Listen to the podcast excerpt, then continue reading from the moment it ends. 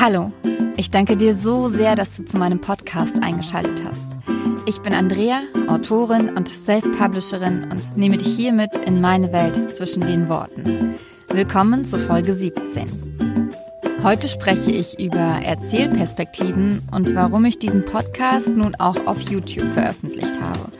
Außerdem gebe ich dir ein kleines Update von unserem Home Alles Alltag. Danke, dass du eingeschaltet hast. Wenn du keine Folge verpassen möchtest, dann klick jetzt auf Abonnieren. Viel Spaß.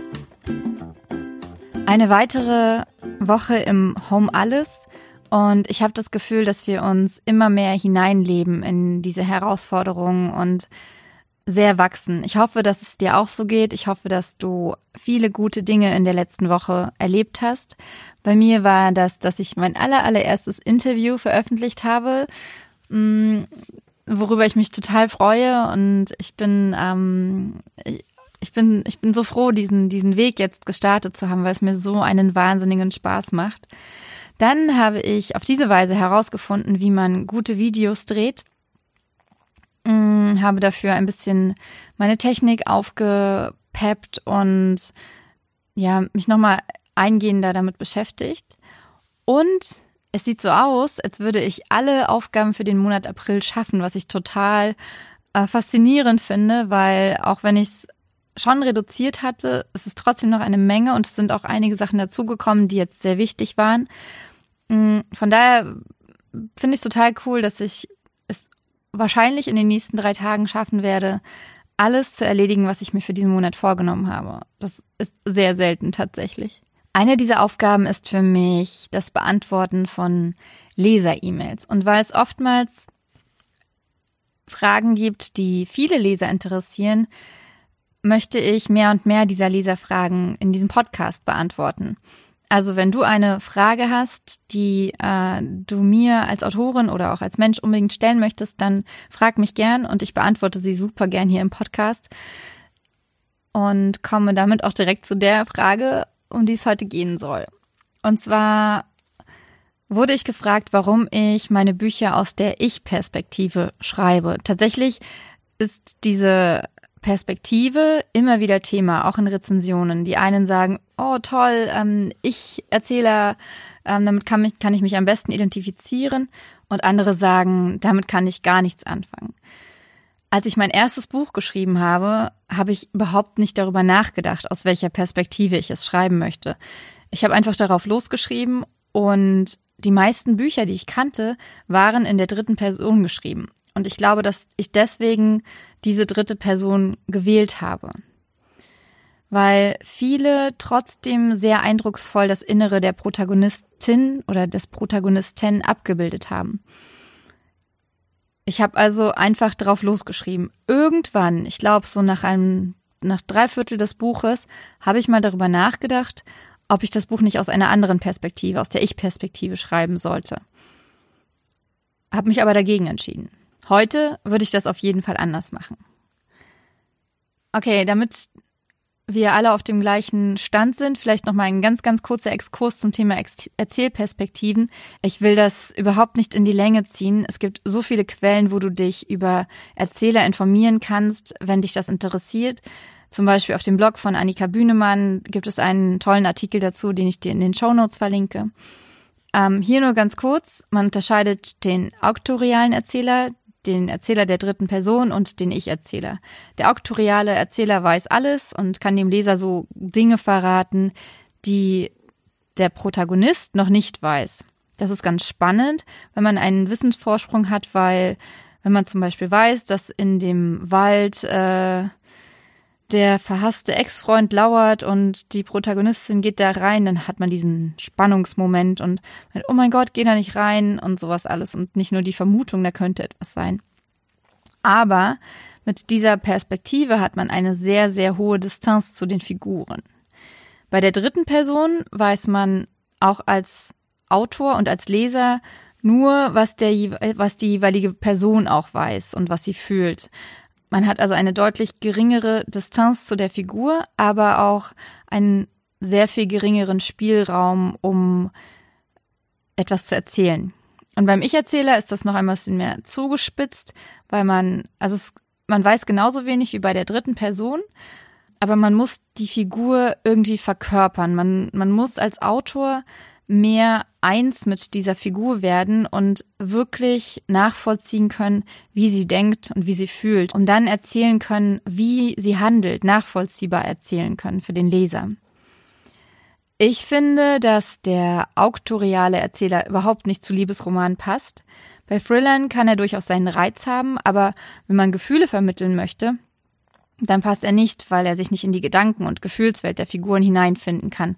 Zumindest nicht auf der Identifikationsebene, weil man es immer nur von außen bewerten kann. Er kann halt alles nur erahnen. Und ich finde auch, dass der Leser beim auktorialen Erzähler die größte Distanz zu den Figuren hat. Gut, also der funktioniert auf keinen Fall. Aber auch die dritte Person fühlt sich inzwischen falsch für mich an.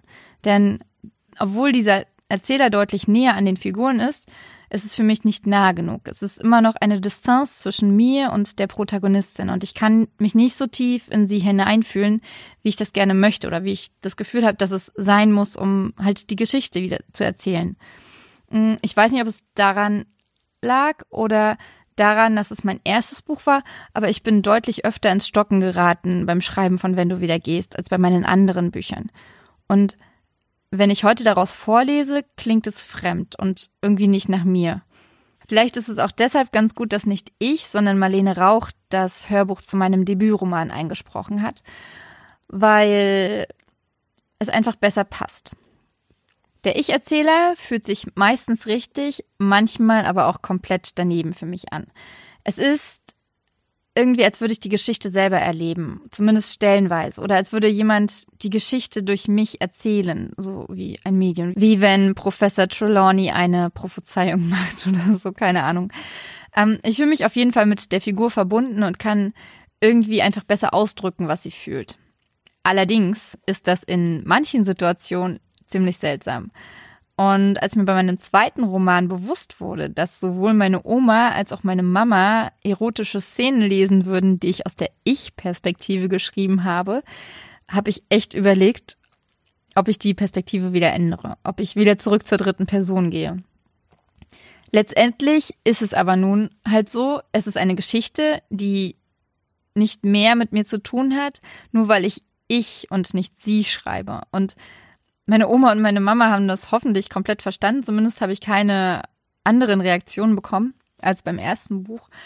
Und ähm, ich glaube einfach, dass für den Leser diese Erzählform eine deutlich höhere, bessere Identifikationsmöglichkeit bietet. Wenn auch nicht für alle. Denn ich zitiere eine Ein-Sterne-Rezension Bücher in Ich-Form sind meistens anstrengend, aber wenn mehrere Personen und Handlungen abwechselnd in Ich-Form geschrieben werden, wird es unerträglich. Ja, ich ähm, hoffe, die Frage ist beantwortet und mich würde interessieren, welche Perspektive du am liebsten liest. Ob du es magst, wenn du ein bisschen mehr Distanz zu der Figur hast, weil du über sie liest, oder ob du dich gern mehr mit ihr identifizierst und deswegen den Ich-Erzähler vorziehst. Dieser Podcast ist seit letzter Woche komplett auf YouTube verfügbar.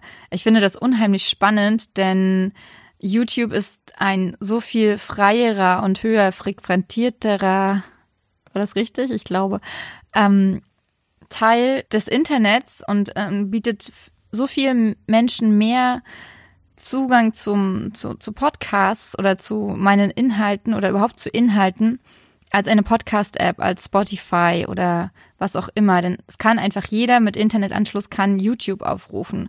Und es ist für viele eine eine deutlich vertrautere Möglichkeit, um Inhalte zu konsumieren. Ich habe tatsächlich in einer kanadischen Studie, die ich euch gerne in den Show Notes verlinke, gelesen, dass 43 Prozent aller Podcast-Hörer ihre Podcasts auf YouTube suchen. Das finde ich unfassbar faszinierend. Das ist deutlich mehr als auf Apple oder auf Google Play oder auf Spotify. Ähm, ja, suchen und das macht es halt nochmal deutlich interessanter von der Perspektive, weil man einfach viel mehr oder weil ich einfach viel mehr Menschen erreichen kann. Und genau aus diesem Grund habe ich mich in den letzten Wochen unfassbar viel mit Videobearbeitung und YouTube insgesamt beschäftigt, habe halt diesen YouTube-Kanal aufgebaut und meine Interviews, die beiden, die ich in den letzten Monaten geführt habe, bearbeitet. Weil ich es einfach cool finde, nicht nur diese gesprochenen Inhalte auf YouTube zu veröffentlichen und auf diese Weise Hörer zu finden, sondern weil ich auch ganz andere Sachen mit euch teilen möchte. Zum Beispiel diese Interviews oder Lesungen, die ich selber aufnehme, die ich vielleicht irgendwann mal wieder irgendwo mache, aber halt auch zu Hause mache und Zusammenschnitte von Events, die hoffentlich irgendwann mal wieder stattfinden oder einfach ganz andere Sachen. Vielleicht ähm, kriege ich es ja mal hin, einen Trailer für meine Bücher zu machen oder sowas. Ich finde, die Möglichkeiten mit Videos sind so unfassbar groß und ich freue mich wahnsinnig darauf, ja, diese Welt zu ergründen.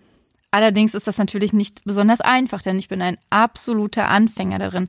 Auch wenn ich mich mit Fotografieren gut auskenne und mit der Bildbearbeitung ist es ein komplett anderer und neuer Schritt, ein Video aufzunehmen, zu bearbeiten und hochzuladen. Es gibt ähm, bei den Aufnahmen gab es so, so, so viele technische Schwierigkeiten, weil das Mikro nicht funktioniert hat auf einmal oder ähm, das Bild unscharf war, mein Kopf abgeschnitten war und die Dateien sind so riesig. Ich habe zwar ein ziemlich gutes System, aber ich muss immer wieder Speicherplatz freigeben, damit das System auch vernünftig arbeiten kann. Aber trotzdem, es macht einfach unfassbar viel Spaß, weil ich es halt liebe, neue Dinge zu lernen und mich weiterzuentwickeln. Und was auch total cool ist, finde ich, ähm, gerade bei den Interviews ist mir das aufgefallen, wenn ich die Interviews bearbeite, erlebe ich diesen Moment einfach nochmal und kann ihn nochmal von einer ganz anderen Perspektive betrachten. Ich finde das unheimlich spannend. Und ich finde es so cool, etwas zu schaffen, das anderen Spaß macht und wodurch andere vielleicht etwas lernen können oder ihren Horizont erweitern können oder einfach sich unterhalten lassen können. Dann ist es für mich auch eine super coole Möglichkeit, um mein Wissen zu speichern das Wissen, was ich durch gerade durch die Interviews äh, mit anderen Leuten von von anderen Leuten bekomme und äh, das halt zugänglich zu machen und für die für die für die Zukunft ähm, zu erhalten für mich und für andere. Ich finde das einfach unheimlich cool. Und weil ich dich an meinem Lernprozess teilhaben möchte, sage ich dir jetzt einfach mal zehn Dinge, ganz kurz, ohne deutliche Erklärung. Wenn du dazu Erklärung haben möchtest, dann frag gern. Aber ich möchte gern zehn Dinge mit dir teilen, die ich in den letzten Wochen einfach gelernt habe. Und zwar erstens, man muss immer überprüfen, dass alle Akkus voll sind. Zweitens, man muss immer überprüfen, dass alle Geräte wirklich aufnehmen. Drittens, ich muss immer überprüfen, dass auf allen Geräten ausreichend Speicherplatz frei ist. Viertens, wenn man, das fand ich total spannend, wenn man die Bitrate eines Videos gering hält, dann reduziert das die Videogröße erheblich, ohne für YouTube einen deutlich spürbaren Qualitätsverlust in Kauf, das also zu verursachen. Fünftens, man kann eine Tonspur mit einem Video synchronisieren, sodass man den Ton von einem, mit einem anderen Mikro aufnehmen kann. Dadurch hat man eine viel bessere Tonqualität, als wenn man die Kamera oder ein auf die Kamera aufgestecktes Mikrofon nimmt. Und ich fand das super faszinierend, dass die Technik es schafft, die zwei Tonspuren, die von dem Video und die extern aufgenommene, abzugleichen. Das war für mich eine absolute Erleuchtung. Sechstens, es ist unfassbar sinnvoll, die Videos zunächst zu verkleinern und dann erst zu nutzen. Das weiß ich leider erst jetzt, nachdem ich bereits äh, zwei Interviews bearbeitet habe, die über eine Stunde gehen jeweils. Und es hätte mir sehr viel Zeit erspart, glaube ich. Und meinem Rechner sehr viel Energie. Siebtens, man kann mit After Effects, das ist dieses Anima Animationsprogramm von Adobe, kann man eine Animation erstellen und diese dann in ein Video einfügen. So habe ich das mit meinem Logo gemacht. Ich habe die Animation halt in After Effects erstellt und man kann das dann einfach als Projektdatei in das Projekt ziehen. Ich fand das so cool. Neun, nee, achtens, ich weiß jetzt, wie man ein Video, das zum Beispiel aus einer anderen Perspektive aufgenommen wurde, in ein vorhandenes Video einblendet und den Ton beibehält, sodass man quasi, dass ich quasi die Kamera wechsle und der Ton aber der gleiche bleibt. Das sind alles Anfängersachen, aber ich bin so froh darüber, dass ich das alles entdeckt habe und jetzt dieses Wissen einfach schon nutzen kann. Okay, ähm, neuntens, man muss ein Google-Konto verifizieren, damit man Videos äh, posten kann, die länger als 15 Minuten sind. Und ähm, zehntens, es ist ziemlich cool, wenn man seine Dateien an den Media Encoder von Adobe sendet, wenn man mit Adobe arbeitet, ähm, wenn man eine Projektdatei in ein Video umwandeln möchte, weil das dann im Hintergrund geschieht und man trotzdem weiter zum Beispiel an einem anderen Videoprojekt arbeiten kann. Okay, das klingt alles mega technisch und ich bin so, so froh, dass ich das inzwischen alles verstehe. Es war echt eine Menge Arbeit. Aber es hat sich, glaube ich, komplett gelohnt, weil ich habe mir dadurch ein, ein neues Feld eröffnet und freue mich einfach, in diesem Feld agieren zu können und ganz, ganz viele Ideen umsetzen zu können. Und das alles klappt im Homeschooling, im Home alles. Ich bin total überwältigt davon, wie gut es in der letzten Woche nicht die ganze Woche, aber in den letzten Tagen läuft. Diese Woche läuft bisher mega entspannt und ich freue mich darüber so, so sehr. Und mein Kind macht auch total gut mit. Und ich glaube, dass es komplett daran liegt, dass ich jetzt wirklich entspannt bin. Wir haben das Mathepensum extrem reduziert und ich habe festgestellt, dass ihn viele Aufgaben einfach langweilen. Und zwar nicht, weil er so super gut darin ist, sie zu lösen, sondern weil es monotone Aufgabenstellungen sind, auf die man einfach nicht immer Bock hat. Manchmal hat man Lust darauf, ganz schnell irgendwie zu rechnen. Und manchmal ist es einfach nur langweilig. Und deshalb wechseln wir jetzt ähm, die Lernform immer wieder, geben ihm immer wieder andere Möglichkeiten, sich auszuprobieren. Denn letztendlich geht es nur darum, dass er es kann und nicht, dass er die von unserem genialen Schulsystem vorgegebenen Aufgaben lösen kann. Mm, er muss dafür keine hunderte Aufgaben am Stück lösen, am Stück sowieso nicht, aber ich denke, du weißt, was ich meine. Er hat halt da oftmals keine Lust drauf und deshalb lassen wir es und suchen andere Wege zum Üben und das funktioniert wirklich richtig gut. Einfach, ich habe auch mit seiner Lehrerin geschrieben, die auch nochmal diesen, diesen Druck von mir genommen hat.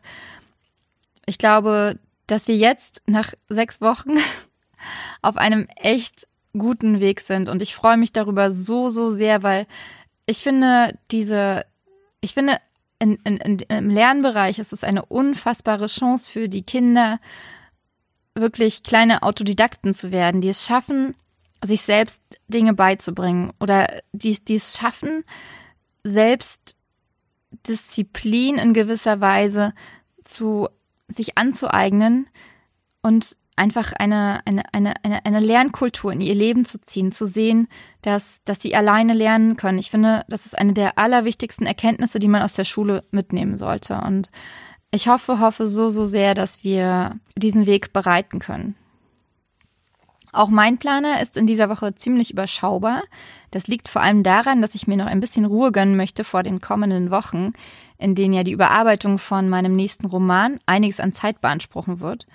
Aber ich freue mich da mega drauf. Aber in dieser Woche möchte ich alles ein bisschen noch entspannt fahren, weil ich halt weiß, was auf mich zukommt. Ich will noch ein zweites Interview posten, das ich in Leipzig mit Freier von Korf geführt habe. Ich will endlich, endlich, endlich die Kurzgeschichten für Lara fertig in die Automation von meinem Newsletter laden. Und ich will ein bisschen an meinem Newsletter basteln. Ich will die Produktseiten für nur für diesen Moment und wenn du wieder gehst, ein bisschen aufhübschen. Und für, nur für diesen Moment muss ich auch das Taschenbuch-Layout überarbeiten, weil ich eine neue Auflage drucken muss und ich wechsle auch für dieses Buch die Druckerei. Und ja, deswegen muss ich da ein bisschen was verändern. Und dann muss, muss ich unbedingt noch ein paar Fragen für das neue Buch klären und ich will mit der Recherche für die Veröffentlichung von Hörbüchern anfangen. Denn das ist ja auch ein Projekt, was in den nächsten zwei Monaten ansteht, worauf ich mich mega, mega freue. Und ähm, das klingt alles ziemlich viel, aber eigentlich sind es viele kleine Aufgaben. Und wenn ich mir das gut einteile, dann schaffe ich das in den nächsten drei Tagen. Der Freitag ist ja ein Feiertag, da werde ich nur ein, zwei Stündchen was machen. Und ich freue mich echt auf jede einzelne Aufgabe. Von daher ist es auch dann entspannt, hoffe ich. Ja, tatsächlich war es das mit meinem Wochenrückblick. Ich lese noch immer die gleichen Bücher wie in der letzten Woche. Also Martin Christ, Zornesblind, dieses Deutschbuch. Dann habe ich das innere Kind jetzt endlich beendet. Allerdings ähm, weiß ich immer noch nicht genau, was ich dazu sagen soll. Ich glaube, es war für mich einfach nicht das richtige Buch. Ich kann mir aber vorstellen, dass es für viele das richtige Buch ist. Und ich glaube, es sind momentan einfach so viele Bücher auf einmal, dass ich deswegen so schlecht damit vorankomme. Es liegt nicht an den einzelnen Büchern, denn die anderen Bücher, die ich lese, die sind wirklich super interessant oder spannend und ja, der Tag hat halt leider nur 24 Stunden. Mm, ein Podcast, den ich gerade gehört habe. Ich höre gerade total gern Steingarts Morning Breathing. Und letzte Woche war das ähm, einmal der achte Tag. Erfinden wir jetzt die Schule der Zukunft, ein, ähm, eine kleine Rede von Verena Pauster. Und ich fand, diese, diese Rede hat so unfassbar viel Hoffnung gemacht, dass wir einfach an dieser Krise schultechnisch unfassbar wachsen könnten, wenn wir uns wirklich darauf einlassen. Ähm, ich glaube, dass viele Lehrer und auch Schulleiter das wirklich wollen, aber natürlich nicht alle. Aber ich hoffe, dass, dass, dass wir durch diese veränderte Schulsituation eine, ja, eine Öffnung in viele Richtungen erfahren und dass da zumindest ein Anfang gemacht wird. Das wünsche ich mir sehr, sehr. Und, und ich finde, dass dieser Kommentar von Verena Paus, der absolut hörenswert ist. Also hör rein. Der Link ist natürlich wieder in den Show Notes. So, und heute möchte ich dir endlich mal wieder aus einem meiner Bücher vorlesen. Und zwar habe ich mir das dritte Kapitel von Laufe, Lebe, Liebe ausgesucht. Und ich fange einfach an und wünsche dir ganz viel Spaß. Und warum wirft er dir das mit dem Auto vor? Millie und ich saßen auf einer Bank an dem kleinen See vor dem Chaplin. Ich hatte ihr einen Milchkaffee mitgebracht koffeinfrei. Irgendwie fand ich die Vorstellung falsch, ein so junges Mädchen mit dem Stress-Energieschub eines normalen Kaffees zu versorgen. Weil er keine Lust hat, den Schaden selber zu bezahlen. Meine Freunde glauben, dass es seine Ex war und dass sie einen Grund dafür hatte und er sie deshalb nicht anzeigt. Ich hob die Augenbrauen. Und dann beschuldigt er dich? Er mag mich nicht. Er ist erst seit ein paar Wochen an unserer Schule und. Und was? Ach nichts. Sie schwieg. Ich bohrte nicht weiter nach und sie wechselte das Thema. Warum bist du so schnell? Ich antwortete mit der gleichen nichtssagenden und schlichten Erklärung, die ich immer anbrachte, wenn jemand mir diese Frage stellte. Wahrscheinlich, weil ich so groß bin. Was ist mit dir? Warum bist du so schnell? Na dann wohl auch, weil ich so groß bin. Sie sprang auf. Ich sollte nach Hause gehen. Ich nickte, langsam und irritiert. Okay. Musst du zufällig in dieselbe Richtung? Zu Hause liegt noch das Geld für die Reinigung. Ich fragte nicht, warum sie es nicht bei sich trug, obwohl wir uns doch deshalb getroffen hatten. Ich wollte es ohnehin nicht. Millie, ich will kein Geld von dir. Die Klamotten sind hundert Jahre alt, wertlos, und wenn überhaupt, müsste dein Lehrer die Kosten übernehmen. Das wird er aber nicht tun. Also komm jetzt. Lias wird echt sauer, wenn ich es dir nicht gebe. Der Klang ihrer Stimme verriet, dass es noch einen anderen Grund gab, aus dem sie mich mitnehmen wollte. Und ich wollte diesen Grund erfahren, wollte wissen, wer dieses Mädchen war. Auch wenn etwas in mir mein Handgelenk festhielt, um mich von all dem wegzuziehen. Aber ich ignorierte es und ging mit ihr. Die Wohnung war heller als am Vortag. Der Nachmittag war nicht so weit fortgeschritten wie gestern, und das Licht der untergehenden Sonne flutete die hohen Räume. Wir standen wieder im Flur. Kommst du kurz rein? Ich hob eine Augenbraue. Ach bitte. Eine Tür öffnete sich, und der Mann mit dem Fünf-Tage-Bart, der über Nacht zu einem Sechs-Tage-Bart gewachsen war, schlurfte mit einem Stapel Blätter in der einen und einer Brille in der anderen Hand durch den Flur. Er warf uns einen Blick zu und nickte kurz, als er mich sah. Er trug das gleiche T-Shirt und dieselbe Hose wie am Vortag. Papa, das ist Ella. Ella, das ist Tom, mein Vater. Millie sah Tom erwartungsvoll an. Ich hatte vermutet, dass dieser Mann ihr Vater war. Aber sein Auftreten passte auch heute nicht zu seiner Rolle. Ich hob die Hand und winkte. Ich winkte? Schnell ließ ich die Hand wieder sinken. Aber er hatte die Geste registriert, und für den Bruchteil einer Sekunde hob sich sein rechter Mundwinkel. Aber er sank genauso schnell wieder. Dann nickte er noch einmal und ging weiter in eines der anderen Zimmer. Millie seufzte lautstark, zuckte mit den Schultern und griff schließlich in ihre Jackentasche. Als sie die Hand wieder herauszog, hielt sie einen Geldschein darin. Ich hob erneut die Augenbraue. Meintest du nicht? Ja, ja, entschuldige. Ich dachte. Sie beendete den Satz nicht. Was dachtest du? Ach nichts. Ich muss noch Hausaufgaben für Beckers Unterricht machen. Danke für den Kaffee. Ohne meine Verabschiedung abzuwarten oder darauf, ob und dass ich die Wohnung wirklich wieder verließ, verschwand sie hinter der Tür mit dem Kinderbild, über dem Millie stand. Ein paar Sekunden lang blieb ich in der Diele stehen, unschlüssig, was ich nun tun sollte. Aber dann drehte ich mich zur Tür, öffnete sie und trat aus der Wohnung und schließlich nach draußen auf den Gehweg. Ja, ähm, sag mir gern, was du davon hältst, wie es dir gefallen hat und ich freue mich jedes Mal sehr, sehr, sehr über dein Feedback. Ja, das war's dann auch schon. Ähm, heute bin ich dankbar für den Prozess, den wir in den letzten Wochen durchlaufen haben und immer noch durchlaufen. Ich habe es ja schon angesprochen. Ich glaube, dass das eine unfassbare Entwicklung sein kann. Und mit uns meine ich in diesem Fall meinen kleinen Mikrokosmos hier zu Hause. Glaube aber auch, dass es in vielen größeren Bereichen einiges in Umwälzungen bringen kann, was positiv ist. Und mein heutiges Zitat von Henry Ford passt, denke ich, ganz gut zu diesem Gefühl, das mich gerade ziemlich ergriffen hat. Wer immer tut, was er schon kann, bleibt immer das, was er schon ist. Also, wir müssen uns weiterentwickeln, um uns weiterzuentwickeln. Wir müssen neue Dinge ausprobieren und Erfahrungen sammeln und Fehler machen, damit wir über uns hinauswachsen, damit, damit wir irgendwann die beste Version von uns selbst sein können. Danke, dass du ähm, bis hierhin gehört hast, dass du mich überhaupt hörst und dass du mich liest. Wenn du keine Folge von diesem Podcast verpassen möchtest, dann klick jetzt auf Abonnieren. Wenn du ähm, Lust hast, freue ich mich total, wenn du eine Bewertung für den ähm, Podcast auf iTunes schreibst oder jetzt auch gerne eine, ähm, einen Kommentar unter die Folge auf YouTube. Ich freue mich über jede Rückmeldung. Schreib mir auch gerne eine E-Mail oder eine private Nachricht auf Instagram. Danke nochmal, dass du mich hörst und liest. Mach's gut, hab eine ganz, ganz tolle Woche. Deine Andrea.